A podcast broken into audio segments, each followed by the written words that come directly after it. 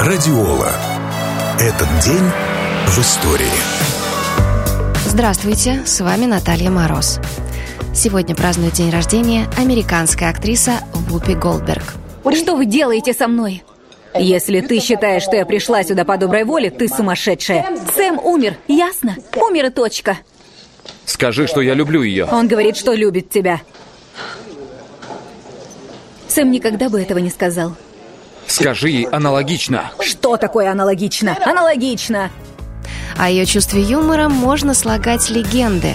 В 1983 году артистка использовала именно эту сторону своего таланта при создании моноспектакля «Шоу привидений», исполнив сразу шесть ролей – от нищенки до миллионерши.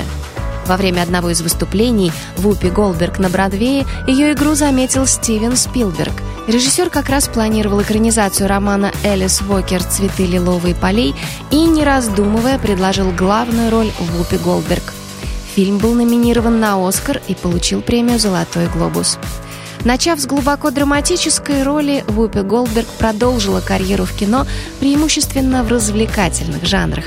Среди наиболее известных фильмов с ее участием «Действуй, сестра», «Привидение», «Рыцарь Камелота». Впрочем, широко известны и драматические киноработы артистки, например, в лентах «Призраки Миссисипи», «Долгий путь домой», «Гомер и Эдди». Что касается Оскара, Вупи была не только его лауреатом, но и первой женщиной-афроамериканкой, которую приглашали вести церемонию четыре раза. Радиола. Этот день в истории.